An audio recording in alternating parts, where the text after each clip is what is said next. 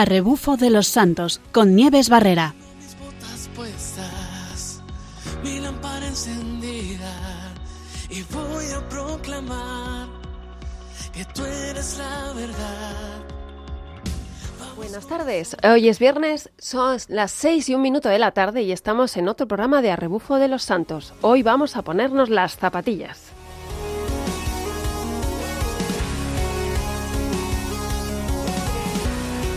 Nos vamos a poner las zapatillas porque traemos un plan un poquito diferente, pero muy típico de estas fechas y ahora verán por qué.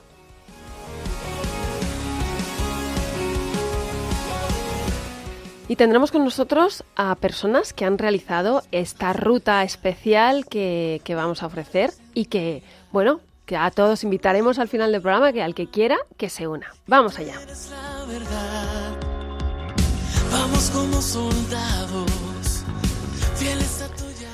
Bueno, buenas tardes a todos. Feliz Navidad, que ya estamos en fechas para felicitarnos la Navidad. Y bueno, tenemos unas, unas celebraciones en familia y tenemos también una serie de, de actividades que ya son muy tradicionales en estas fiestas. ¿Verdad que sí, Rafael Sánchez, nuestro colabora- colaborador? Muy buenas tardes, Nieves, y feliz Navidad. Igualmente. Pues sí, tenemos eh, hoy una ruta muy especial. Acabamos de celebrar el nacimiento de nuestro Salvador y nos acercamos ya al final de año. Efectivamente. Es una ruta que, mm, que se celebra todos los años. Y he dicho al principio del programa que nos ponemos las zapatillas porque en esta ocasión vamos a salir corriendo, ¿verdad que sí, Rafa? Vamos a correr, vamos a correr un poquito. Porque hay, hay ocasiones en las que, bueno, pues uno puede ir en bici, otras vez- veces puede ir andando, pero en esta ocasión vamos a ponernos las zapatillas, vamos a prepararnos y vamos a hacer una ruta que mm, no hemos dicho dónde es porque en realidad se, se, se hace en muchos sitios de España. Es muy sitios. famosa. Y del mundo también. Efectivamente, son unos, unos 10 kilómetros más o menos, un poco más en algunas ocasiones, eh, pero eh, se celebra en la gran mayoría de las ocasiones el 31 de diciembre. Por eso animo de- a, a- a que el que quiera se presente estas Navidades. Rafa, ¿de qué se trata? Que seguramente muchos ya lo han adivinado. No, seguro, la San Silvestre. La San Silvestre. Con decir la San Silvestre, pues ya sabemos que se refiere a esa carrera en concreto. Efectivamente, nada más y nada menos, aquí en Madrid se celebra, son 10 kilómetros y, y va toda por la ciudad de Madrid y se celebra en Madrid eh, el 31 de diciembre antes de la cena, no está mal. Sí, se celebra en torno a, bueno, por la tarde. Hay dos carreras. Está la carrera, la carrera popular y la carrera más de élite profesional. Vamos, que en ese recorrido están primero los que salen corriendo con velocidad de verdad para no interrumpirles y luego salimos los demás cuando la, la hacemos. Rafa, ¿tú lo has hecho? Pues sí, la- tengo la costumbre de hacerla todos los años. Ujú. Lo- la hago en, yo hago una en concreto que es en, en las Rozas de Madrid. Ah, amigo. Pero bueno, que hay que decir que esta carrera se puede correr en muchos municipios de, de- de Madrid, de España. Sí. Se corre en Madrid, que en Madrid pues es un clásico que ya conocemos todos. Ajá. Pero también está, pues, eh, qué sé yo, está en Valencia, en Barcelona, en Cádiz, en La Coruña. O sea, es que en En- todas partes de España tenemos esta carrera. Esta, esta forma de ponernos en marcha y de, y, de, y de ejercitarnos. Pero además es curioso porque mm, Más de 200 carreras eh, hay en más de 200 en toda España, carreras ¿eh? en toda España. Mm. Bueno, pues el que quiera siempre puede tener una, una cerca de su ciudad. Y, y bueno, ¿y cómo, en qué consiste? ¿Cómo es esta experiencia, esta carrera que has hecho tú? Bueno, eh, bueno, para hablar un poquito así, podemos Sí. hablar un poquito de historia, porque es una carrera que, que no tiene nada que ver con el santo, pero que se celebra ese día. Bueno, entonces algo tiene que ver. Sí, es tiene- decir, exacto, pero decir que el, no- el nombre de la carrera es por el santo del día correspondiente. Mm, Eso es. Lo que pasa que, bueno, eh, la primera carrera San silvestre que se celebró fue en Sao Paulo, en, Sí. en Brasil, y que fue iniciativa de un periodista que, que, que vio cómo se corría en Brasil, digo, en, en París, con, iban con unas antorchas por la ciudad de París el día de fin de año para celebrar el fin de año. Entonces, Ah, bueno. el paso de, digamos, del año viejo al año nuevo, pues iban corriendo. Entonces se le ocurrió la idea de celebrarlo y de hecho en Sao Paulo se celebra esta carrera que es eh, de la más multitudinaria, multitudinaria o la más importante. ¿no? Mm, ¿Desde hace mucho? Pues desde el año 25. De 1925. 1925. Va a hacer 100 años Va a en hacer un par 100 de... años. Madre mía, pues sí que, es, sí que es- tiene ya historia. Así que bueno, se celebró de la madrugada del 25, del 31 del 25 al año al 1 de enero del 26. Ajá. Así que bueno, como sabemos, pues es una carrera ya mítica, es una carrera que tiene 10 kilómetros, como has dicho bien, eh, y vamos a ir para disfrutarla. Sí. Bueno, eh, cada uno seguramente va a disfrutar de una forma diferente, porque unos irán más tranquilamente, otros un poco más rápido, eh, depende un poco de cada cual, ¿no? De los objetivos marcados y... O sea, que no hay que, o sea, no hay que estar súper, hiper, mega preparado para hacerla. La no, puede hombre, hacer todo conviene el mundo. prepararse un poquito y Pero que no solamente es para unos pocos, sino que todo el que quiera se puede preparar. para todo aquel que le mueva las ganas Mm. y, y pueda moverse un poquito, pues sí, desde luego. Qué bueno. Así que nada, ¿te, te has preparado la San Silvestre, Nieves, pa- para este año? Pues mira, tengo que reconocerte que este año no voy a poder correr, Bueno. no, no voy a poder hacerlo, pero, pero bueno, pero sí la he hecho en su momento, ¿eh? Sí que me preparé en su momento para hacerla. Estupendo. Bueno, ¿y cómo preparamos la San Silvestre? Pues, como digo, depende un poco de, de los objetivos que nos marquemos, ¿no? Te, te iba a preguntar, Mm. eh, ¿requiere mucho tiempo prepararla? Bueno, es que aquí, claro, depende un poco de cada cual. Entonces, digamos que los atletas más experimentados suelen hacer una preparación no especialmente para esta carrera en concreto, sino que, bueno, hacer una preparación más a nivel competitivo, en el que la verdad esta carrera pues no suele ser, eh, digamos, un objetivo prioritario, sino otras carreras, ¿no? Y, Y para pero pero para el tema para como claro, para el tema popular nosotros. para los populares que somos la gran mayoría pues ya eh, podemos hacer una preparación mayor mejor con más tiempo menos tiempo Pero bueno, conviene hacer un poquito de ejercicio previo antes de iniciarla, Claro. ¿no? Luego ahora dar unos consejos para, para los que quieran conocerlos. Decir solamente que, como ejemplo, por ejemplo, en Madrid, como en otras ciudades, pues eh, está la, la, la edición internacional, que es correr un poco a, pues, a atletas de élite, atletas eh, internacionales, que se dedican un poco profesionalmente a correr y que se puede correr esa carrera para todo el que quiera, que corra en menos de 39 minutos, lo cual pues está muy bien, ya Madre que correr. mía, ¿eh? 39 minutos los 10 kilómetros. Esto pa- para ellos no será nada, pero para que- los populares que somos sí que, que sí que es, sí, sí, sí. Y luego ya lo- bueno, los que ganan pues hacen 27, 28 minutos. Madre mía. Eso ni en bici, ¿eh? Ni eso- No, desde luego. O sea que hay que correr. Y, y nada, pues luego la popular se corre un poco antes. Se corre, me parece que se corre en torno a las 4, eh, está a las cuatro y media y luego a las 7 los profesionales, casi a las 8 los profesionales. Ah, ok, ok. Sí, Los, porque... los populares antes no va a ser que no les dé tiempo a comer las uvas. Exactamente. Algunos. Iba a decir, ellos que van rápido lo, ventilan pronto. Y, y nada, pues eh, desde aquí animamos a todo el que quiera correrla o, o en su municipio. Pues hablas de preparación. A mí esto me parece muy interesante porque mm, uno no puede aventurarse a las cosas sin más. Eh, Mm. una, y además un reto como este, ¿no? Es decir, uno tiene que ser, tiene que asumir lo que va a realizar. ¿Qué cosas así, pinceladas de cómo preparar? Mm, No sé si durante el año, los momentos previos.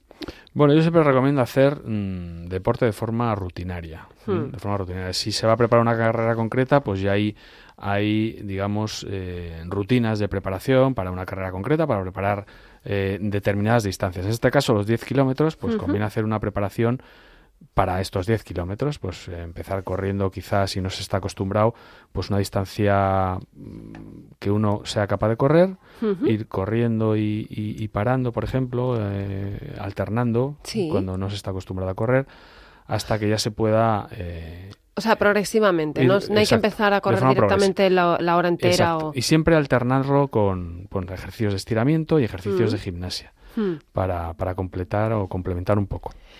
¿Y como cuánto tiempo puede, en- puede necesitar una persona que se quiera preparar? Pues un poco dependiendo de la, de la forma física que pueda tener eh, cada cual, pues claro, eso ya depende de, de la forma física, claro. Para los que estén acostumbrados a hacer deporte, pues yo creo que, mm, vamos, se lo pueden preparar en un mes o... Los que estén o- acostumbrados y los que no, nos para, tenemos para que ir hacer una carrera y los que no Seis bueno meses a ver antes. también es una carrera a la que a la que se va un poco a disfrutar no tampoco Vale, se va bien, bien. si no se va con un objetivo de marca por ejemplo simplemente por acabarla pues cualquier persona un poco así con ganas la puede hacer si uno yo- se cansa siempre está, está el Sí, yo recuerdo que allá por bastantes años atrás cuando la, cuando la hice, eh, recuerdo estar unos meses antes porque partí de cero, o sea, yo no había hecho nunca nada y ahí fue cuando me, engan- me enganché a hacer deporte.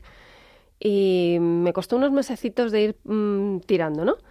Pero, pero es interesante poder prepararse y poder tener la vista puesta en, en la meta, ¿verdad? Exactamente, cada cual tiene su meta, pero poner la vista en la meta. Hay unos consejos que se pueden dar para, para iniciar antes de la carrera. Justo antes. podemos- sí. Vamos a, dínoslos, porque esto es muy interesante, ya que estamos en los previos. por Bueno, lo yo menos sí, yo he leído por ahí algunos consejos, algunos los, co- los comparto más o menos. Lo de, por ejemplo, eh, tomar un buen desayuno, que una mucha gente lo hace, ¿no? Mm. Un almuerzo antes de, de la carrera. Sí, Yo, si la gente decide comer antes de la carrera, yo casi prefiero alejarlo de la que es la propia carrera, con horas de antelación. sí, para así correr con el estómago lleno es Claro, complicado. yo casi prefiero correrlo con más, con el estómago casi vacío, pero eso, eso depende de cada cual. Mm. Luego, eh, pues uno se puede llevar agua, lo que pasa que, bueno, el agua lo van a dar allí en la, en la propia carrera, al final uno tiene agua. Y como Sí. es un recorrido que tampoco es muy largo, a no ser que te lo vayas a tomar con mucha tranquilidad, Mm. pues agua hay en los, hay varios puntos de habituallamiento, digamos, donde te dan agua. Eh, es importante también el calzado, eh, no estrenar el calzado ese día, Sí. eh, porque, bueno, no solamente el calzado, la ropa, el tipo de ropa que uno lleve, pues Ujú. porque a lo mejor al ser nueva puede crear algún tipo de rozadura y, y eso puede dar problemas. Puede hacer mucha pupa, sí.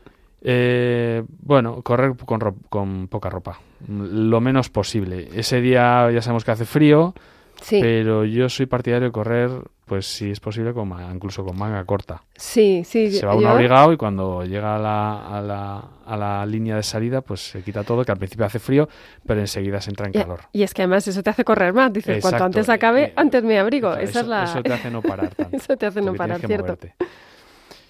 Y nada, bueno, eh, ir con todo preparado, con el normalmente vas con un microchip que te van que Cierto. te van En la eh, inscripción, sí. Te va indicando los tiempos y te va indicando el tiempo final al que al que llegas.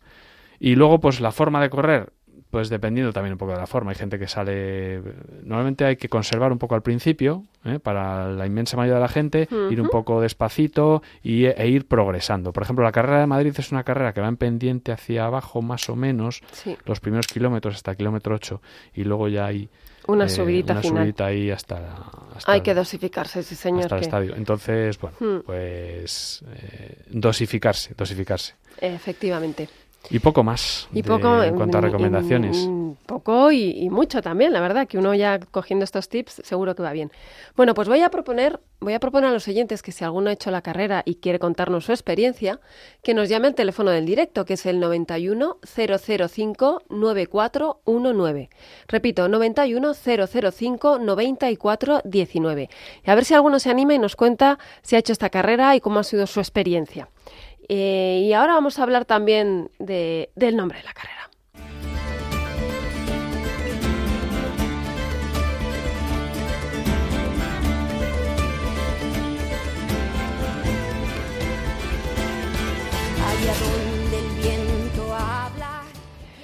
Pues como bien nos decía Rafa, eh, en realidad no es que tenga que ver que vayamos corriendo a ver al santo, a San Silvestre, pero da la casualidad de que le han puesto el nombre de el santo del día, lo cual también, bueno, pues es muy bonito ver cómo en realidad eh, pues esta, esta cultura cristiana que, que flota en el ambiente también se refleja de alguna manera, ¿no? ¿Y por qué no hablar del santo? Que en nuestro programa siempre hacemos, esa es la idea, de hablar de los santos que nos vamos encontrando. Y en este momento, en este programa nos hemos encontrado de lleno con San Silvestre. ¿Qué nos puedes contar de San Silvestre, Rafa? Bueno, pues eh, efectivamente. ¿Y quién fue nuestro, nuestro santo San Silvestre? ¿no? Porque, bueno, si buscamos por internet San Silvestre, eh, pues está lleno de entradas de, de la carrera, pero de San Sí. Silvestre hay que, hay que rebuscar un poquito, ¿no? Hay que buscarlo. Y con, nos encontramos con que, bueno, San Silvestre pues fue el primer, eh, fue un papa y fue el primer papa que administrador. Nació en el año 270 mm, y, bueno, nació en Roma, fue el trigésimo tercer papa de la Iglesia Católica.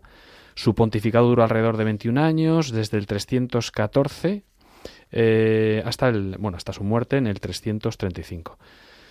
Entonces, bueno, pues eh, decir de San Silvestre que eh, gobernó la Iglesia en la etapa de posterior a- a- al, edicto de Milán, que fue en el 313 Ujú. y eh, edicto por el cual eh, el Imperio Romano pues detuvo oficialmente digamos la persecución religiosa entonces Una eh, etapa de cambio. claro fue una etapa de cambio y mm, fue una etapa de nuevos retos para los cristianos porque la Iglesia pues dejaba atrás la clandestinidad y empezara, empezaba ya a jugar un papel cada vez más importante en, en la vida pública.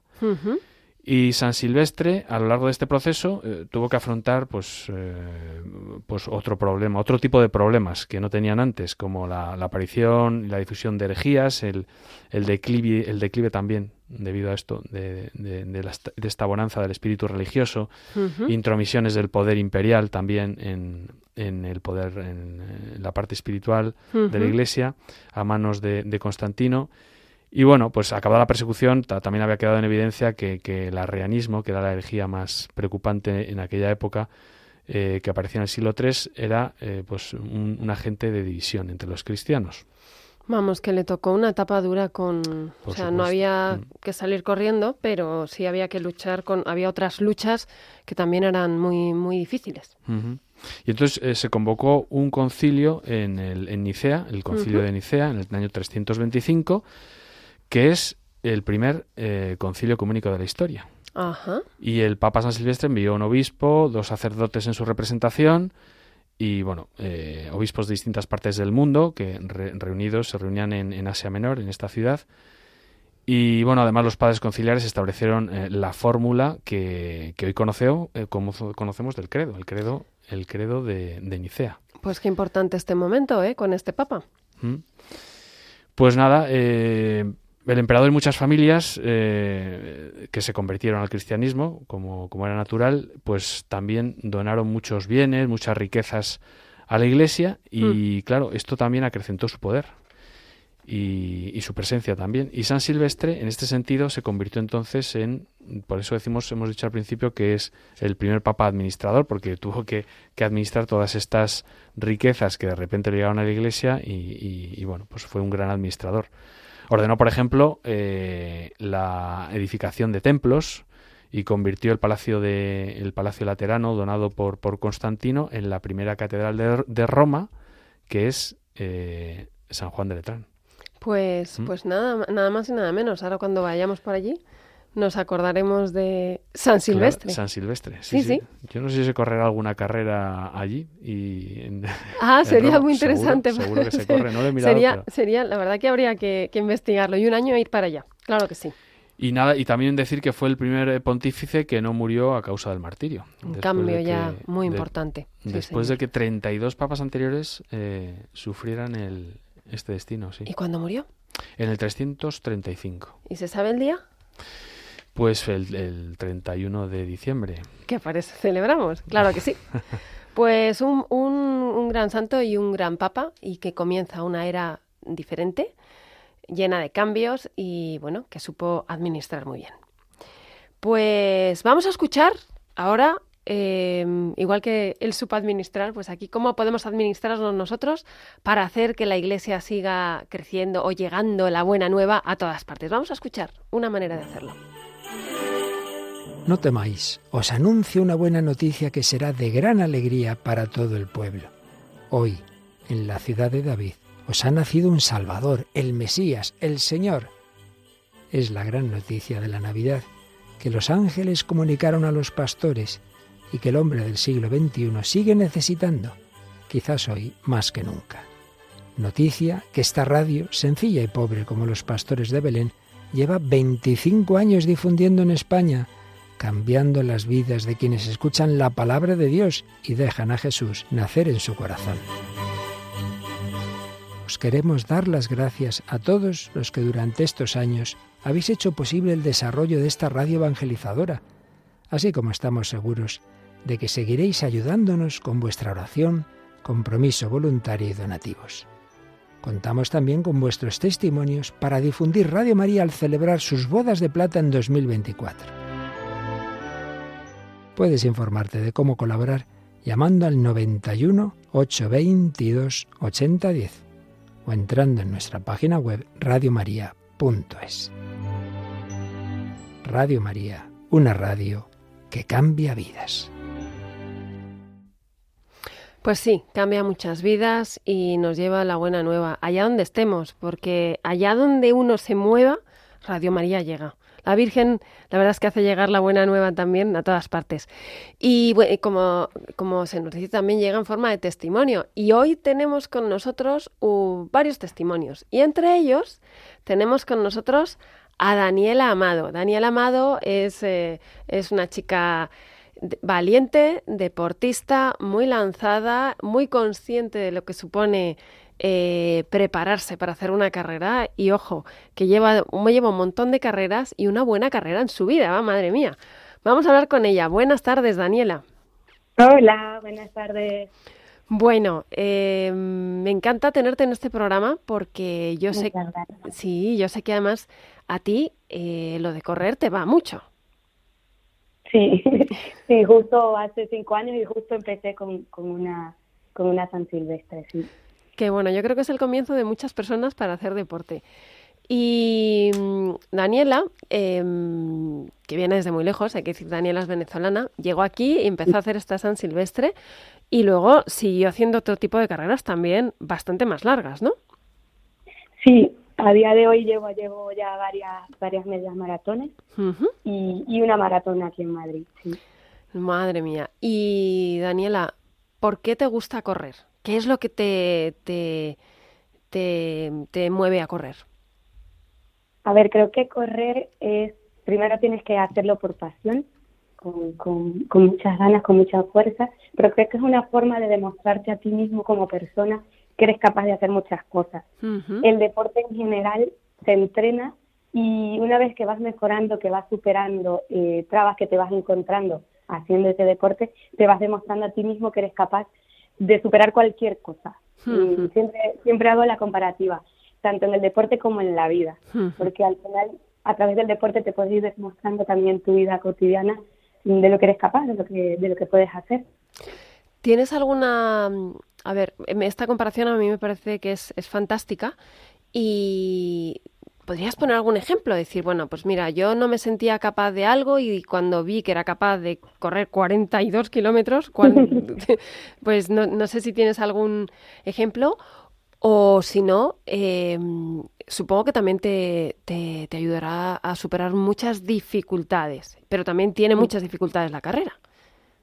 Sí, sí, a ver, en, en los 42 como en, en los 21, que es media maratón, en los 10, que es una San Silvestre, yo creo que en, en cualquier distancia que, que corras o que entrenes, eh, te encuentras dificultades, porque al final, mm, si corres la San Silvestre, que son 10, mm, seguramente van a haber momentos en donde pienses, estaría mejor en el sofá durmiendo, descansando.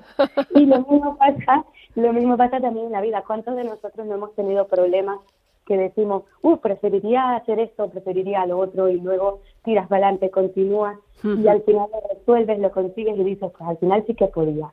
Sí, ¿no? Entonces, mm, eh, te puede pasar, insisto, en cualquier distancia en la que corras y en cualquier situación de la vida cotidiana. Y en una carrera, ¿cuáles son las dificultades más típicas? A ver, a mí mm, me suele pasar esa que te dije antes de pensar, ¿qué hago aquí yo sudando, cansada, me falta el aire, la respiración, tengo hambre, mejor estaría en el sofá? y y me, me suele pasar y muy seguido. Mucha gente me dice, claro, tú entrenas mucho, eh, estás acostumbrada a correr largas distancias y demás, pero, pero te pasa y en muchos momentos te cuestionas a ti mismo mm, si sirves para eso, si de verdad vale la pena. Tien- Y- Tienes y esa vocecita, ¿no? Que te va machacando ahí en medio del- de la carrera. Sí, y, y esa vocecita no te, no te deja solo. Llegas, llegas a meta y, y cuando llegas a meta te das cuenta que, bueno, que esa voz al final mm, la aguantaste, la superaste, eh, tuviste convivir con ella, porque muchas veces lo que hago es convivir con esa vocecita y decir, bueno, aquí estoy, aquí estoy, aquí llego hasta la meta y, y la termino. Y, y bueno, luego llegas a meta y esa vocecita te dice, muy bien, muy bien, lo conseguiste. Y dices, bueno, te gané, lo conseguí. ¿Y, y cuál es así la próxima, el próximo reto que tú te tienes en mente? Ahora mismo, eh, bueno, primero la San Silvestre, por supuesto, que ya, ya tengo ganas de, de que sea el 31 y estar ahí en la línea de salida. Eh, y bueno, ahora mismo terminar las, las cinco Super House, que son las cinco medias maratones más, más importantes en Europa. Ya solo me quedan dos. Me queda eh, correr el, el año que viene en Cardiff y en Praga. Ya estoy inscrita, así que ya, ya ahora mismo llegará ahí. Y por supuesto ya a nivel personal, más allá de terminar. Eh, tengo un objetivo personal en cuanto a tiempo, que, que este año lo estuve trabajando y luchando mucho, pero, pero hubo cosas que de una forma u otra no me dejaron llegar al objetivo que tenía. Entonces, Bueno. nada, ya el año que viene a ver si es el, el año. Harás, eh, harás la, la, la San Silvestre de Madrid. sí, sí. Bueno, bueno, pues aquí nos vamos a ver. Rafa también va a hacerla, a ver si le podemos encontrar, a ver si ves una camiseta de Radio María Bueno, por yo ahí. voy, yo voy a la de las rozas. Ah, bueno, tú vas a la de las Las rozas, rozas. cierto, tú vas a la de las rozas, cierto. Bueno, Supongo que tú correrás la, la vallecana, ¿no? La Vallecana, sí, la Vallecana. No hay excusas, es el lema de este año, así que no hay excusas. fenomenal. Y mm, entonces, bueno, o sea, todo, todo un reto y, y- y- y, bueno, con toda una motivación. Si, mm, ¿qué- o sea, yo, yo siempre tengo curiosidad, ¿qué hace uno cuando de repente, ¿ha habido algún momento en que estuvieras a punto completamente de tirar la toalla? ¿Qué es lo que te ha ayudado? Pues sí, sí, sí he tenido momentos de eso y es un poco lo que lo que decía antes de que tenía objetivos este año que no que no he conseguido.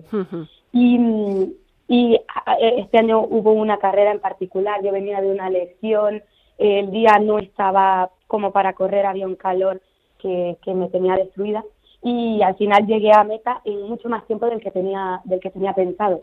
Y, y creo que lo que me lo que me motivó en ese momento y lo que me motiva también de cara a- al año que viene, que estamos ahora mismo en, en crear o, o en pensar, en, en soñar de Sí. cara al próximo año, eh, es que si cuando algo no funciona de una forma, pues tendrás que cambiarlo, porque si sigues haciendo las cosas de la misma forma, eh, no vas a conseguir un resultado diferente.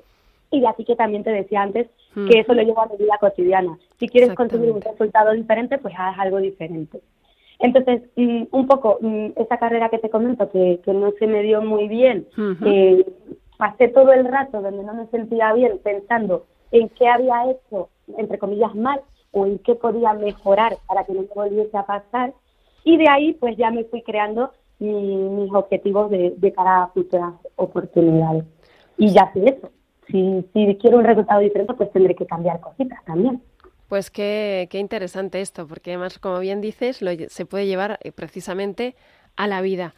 Daniela, eh, pues, mm, estaremos pendientes de tu carrera, nos tienes que contar después cómo, cómo hacer la San Silvestre. ¿De acuerdo? Seguro que sí. Pues, Seguro que sí. Pues muchísimas gracias, Daniela Amado, corredora apasionada, eh, que, que realmente todo esto, como bien dice, eh, ayuda a, a mejorar y a crecer en la vida. Pues muchísimas gracias, Daniela. Feliz año, ¿eh? Esperamos ahí tenerte también después de la carrera tomando las uvas. Seguro que sí. Feliz año. Un besito. Un besito. Chao. Pues sí, eh, la verdad que todas estas, las carreras nos enseñan a, fortalecernos, a seguir adelante y a motivarnos. Pero hay veces que tenemos algunas caídas o algunos momentos en los que tenemos que, vol- que volver a levantarnos. Como, y son momentos en los que, bueno, siempre podemos mirar a Dios, como dice la canción de Song by Four, que eh, se titula En tu nombre, de Me levantaré.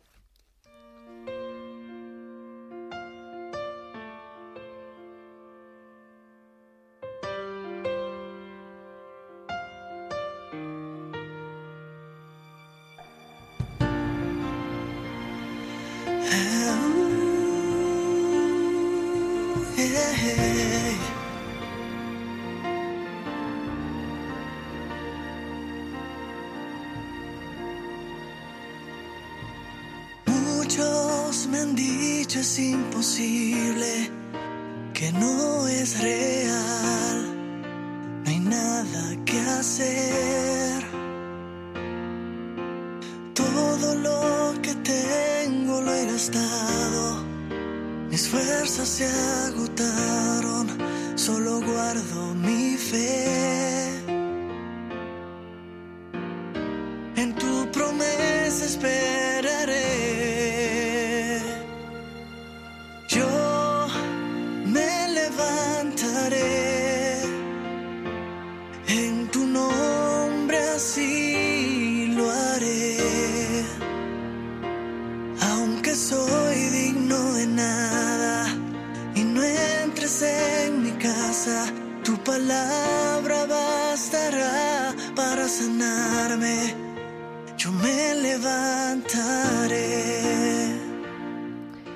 Yo me levantaré, sí Señor, porque la vida de fe es una carrera de fondo en la que encontramos momentos fáciles y momentos no tan fáciles. Es una maratón en la que no importa cuándo lleguemos, sino que lleguemos a la meta, que es el cielo. Mientras se va haciendo el camino poquito a poco y hay cosas que pueden ayudarnos a mantenernos firmes y a seguir esforzándonos eh, a no tirar la toalla, a seguir siendo fieles al Señor. Son cosas que nos las enseñan los que ya llevan un cierto recorrido, porque una carrera requiere mucho ensayo y error y requiere mucha práctica. Y hay algunos que ya nos preceden y que han tenido que enfrentarse a momentos de bajón o de dificultad, y su experiencia realmente nos puede ayudar. Por eso hoy queremos hablar con don Jorge Peñacova. Es sacerdote de la iglesia de, de mm, San José Escriba de Balaguer, en Aravaca es eh, periodista de profesión y sacerdote de vocación. Lo que es el, por lo que vemos es un hombre al que le mueve en cualquier caso llevar la buena noticia en todos los aspectos. Buenas tardes, padre, ¿cómo estamos? Hola Nieves, buenas tardes y feliz Navidad. ¿Qué tal? Igualmente. Cuéntame. Pues aquí muy contentos de oyendo? Sí, pues muy contentos de tenerle aquí con nosotros porque hemos hablado de lo que es lo que es una carrera, lo que es el, el, prepararse y demás, pero nosotros aquí en nuestro programa siempre mm, tenemos eh, claro que lo que aprendemos en ese tipo de actividades también se puede trasladar un poquito a la vida de fe, ¿verdad? Pues sí, sí, sí. Como decías que la vida es un maratón, a mí me, venía a la cabeza lo que decía San Pablo, que fue un gran corredor de la vida, ¿eh? Y, y, que pasó por todo también, por momentos muy difíciles, ¿no? Hay un, unas palabras suyas en la carta a los filipenses, que eran griegos, eran muy aficionados a deportes olímpicos. ¿Cierto? Y, le, y les dice, pues yo la verdad es que lo perdí todo pero lo considero todo una basura con tal de ganar a Cristo. Y no es que haya conseguido ya ser perfecto, lo percibo a ver si lo alcanzo como me alcanzó a mí Cristo. Solo busco una cosa, olvidándome de lo que queda detrás, lanzándome hacia lo que está delante, corro hacia la meta, hacia el premio. Fíjate, ese era deportista, ¿eh? Sí, desde luego, y además las carreras que tenía eran bien duras, ¿eh? sí, sí, sí. Es, es muy bonito. Sí, es muy bonito porque dice, olvidando lo que hay atrás. Como Dios olvida, así tengo que olvidar yo también. Eso es, eso es, eso es. Muy bien. Y no sé de qué quieres que hablemos. Pues mira. Hablabais antes de los, de los bajones, he oído que hablaban. Que, queríamos preguntarle eso. Cuando, o sea, es, es normal tener momentos de bajón, obviamente, ¿no? y es algo que nos puede pasar a cualquiera, ciertamente, ¿no? Sí, sí, sí, a todos. Y, pues sí. ¿Y cómo podemos hacer? ¿A qué nos agarramos? Bueno, a ver, eh, lo de los bajones o los desánimos es, es completamente normal. Nos pasa con todas las cosas en la vida, ¿eh? también en el trabajo y tal. Y, y en la fe, pues también, unas veces porque uno tropieza siempre lo mismo o, o porque parece que se enfría. Pero a mí me parece que es una cosa interesante pensar que que, Jesús tampoco es mm, tampoco es una especie de perfeccionista con nosotros. Nosotros somos, digamos, el deportista y él es un es un entrenador y además un entrenador bueno, o sea que nos está mirando y nos dice, oye, no te desanimes, no te desanimes, ¿no? Hmm. O nos falta, nos meten un gol y nos dice, vaya paquetes que sois, y dice, no, no pasa nada, venga, es normal, tienes rivales, tú mismo eres a veces tu propio rival porque porque tal, ¿no? Es es muy bonito, no sé, a mí me gusta mucho ahora como cura que soy, ¿no? Pues ver en, el Evangelio de San Juan como como San Pedro, que ha frenado tres veces a su Señor durante la pasión, está totalmente, mm, totalmente deprimido, desanimado, y una semana más tarde Jesús ya resucitado se le aparece de nuevo en el lago Galilea, come con ellos y le dice tres veces, el otro le había negado tres veces, y dice, Pedro, ¿tú me amas? Y Pedro se sienta ahí fatal, humillado, pero dice la verdad, y dice, Señor, tú lo sabes todo, tú sabes que te amo. Y Jesús le dice, oye, pues ok, yo vuelvo a confiar en ti, apacienta mis ovejas. O sea, le vuelve, le vuelve a encomendar su misión. A mí me parece eso impresionante. Incansable, Señor. El, el, sacramento de la confesión, ¿no? Y es cuando le decimos, Jesús, he pecado y de veras lo siento, ¿no? y el sacerdote no, nos, dice, tú estás arrepentido, tú me quieres y te quieres a ti mismo, porque en el fondo también es quererte a ti mismo. Pues yo te absuelvo en el nombre de Jesús, ¿no? Es una gozada, no me digas. Pues sí, es, sí, la verdad es que sí, es como, venga, vamos a buscar la manera de hacerlo bien otra vez. Vamos allá, ¿no? Está... Exacto, Sí, sí, sí. Pues un buen entrenador. Y, y habla Sí. también de, de que Jesús nos anima, ¿no? Nos va motivando. Entonces, Sí, aquí eh, muchas veces nos vemos nosotros desanimados también. Pero esto Sí. del tener buen ánimo es una cuestión que podemos elegir, ¿no? sí, sí, sí, bueno, sí, a veces tampoco, tampoco puede uno con, con el mismo. Bueno, yo por, por seguir hablando del Evangelio, a mí mm, lo que me viene, lo que me viene un poco al pensamiento es el famoso encuentro de Jesús con los dos discípulos mm, de Maús, ¿no? Ajá. Los dos discípulos que el día de la el día de la pasión, bueno, a los dos días pues eh, se están yendo a su pueblo, están totalmente desalentados. Claro, esos no les podía decir, oye, ánimo, ¿no? Pero Jesús se les aparece veladamente, ¿no? Y les pregunta de qué están hablando, les anima a que cuenten, les escucha, les corrige la idea equivocada que se habían hecho, ¿no? Al final ellos se dan cuenta de que se habían equivocado, ¿no? Y se acuerdan de que las mujeres les habían dicho, oye, que hemos visto a Jesús y, y, y regresan, ¿no? O sea que yo, bueno, yo por una parte creo que, que lo de levantar el ánimo no está solo en uno de nosotros, ¿no? Sino en la fuerza del Señor. Pero está claro que, que también hay que ponerse un poco a tiro A y tiro, que también el. Señor se sirve de, de otros, ¿no? Un buen amigo, un sacerdote, también hay que dar un paso de nuestra parte, ¿no? Porque, porque si no, efectivamente, uno tampoco se saca del agujero tirándose el pelo para arriba, no sé cómo decirte, ¿no? Sí, pero, sí, sí. pero por, pero por Pero tiene que mirar arriba, por lo menos. Claro, y tiene que tirar, si ve que le están tendiendo una mano, oye, cógela. Exactamente. Creo yo, vamos. ¿eh? Sí, sí, Exactamente. pero, pero sí, sí. Hmm. O sea, que tenemos sí, que... pues es mm, así, lo- yo- Sí, tenemos que, tenemos que mirar hacia arriba, tenemos que mirar a los que nos rodean, que nos tienden esa mano y tenemos que cogerla y saber que Exacto. nuestra fuerza no, que no depende solo de nosotros, sino de nuestro entrenador, que es, que es Jesucristo el que realmente nos va a llevar. Sí, sí, es muy deportivo, ¿eh? Sí, desde luego, desde luego. Esto- estáis hablando de deporte hoy y yo veo que esto Sí, sí, que sí. tiene mucho que ver. Es sí, que sí, sí. se habla mucho de esto, ¿no? También se habla muchísimo de, de lo que es la palabra motivación, ¿no? A nivel humano. Sí, Em, está de, Aquí está de moda, sí. Sí, yo aquí me planteo muchas veces el... ¿Se puede decir que el cristiano más que motivación tiene esperanza? ¿Es como que se puede cristianizar ese concepto? ¿Es correcto? ¿Podría Mm, hablarse así un ya. poquito de esto? Ya. Bueno, eh, hombre, vamos a ver. La motivación es una palabra así como moderna, ¿no? Y, y yo veo que es muy importante, porque si uno no quiere algo de verdad, o es un poco apático, no está convencido, pues nadie lo va a hacer por nosotros, no sé cómo decirse, ¿no? O sea que lo que pasa, antes decía que uno solo no puede, desde luego, pero es verdad también que, que si uno no, no se abre un poco, ¿no?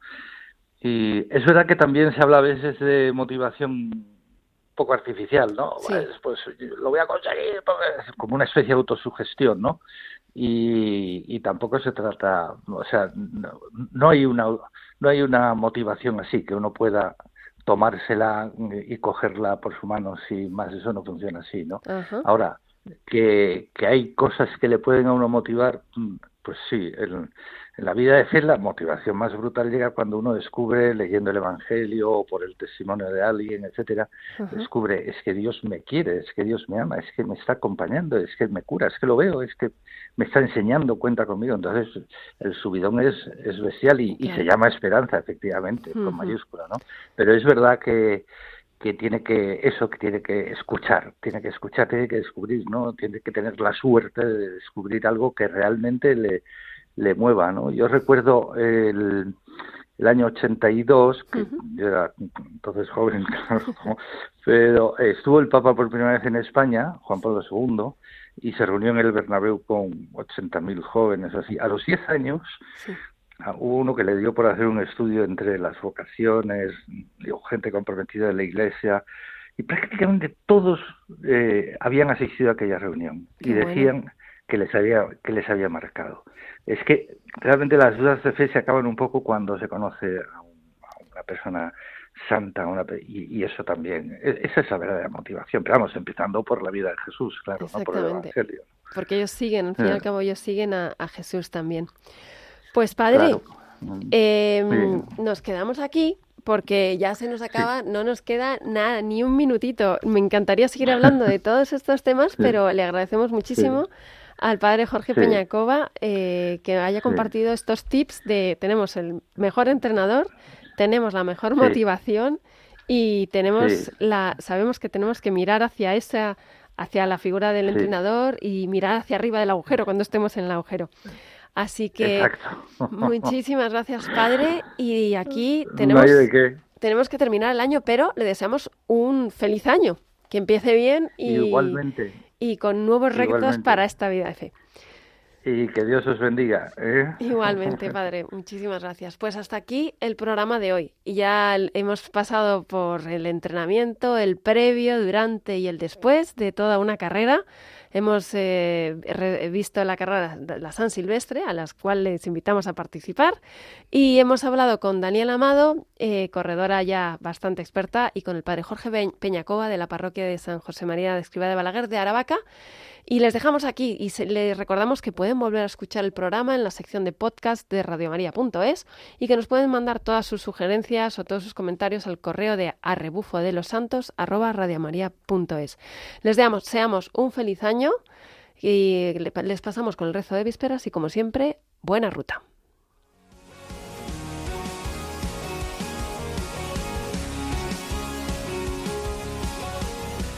A rebufo de los santos con Nieves Barrera.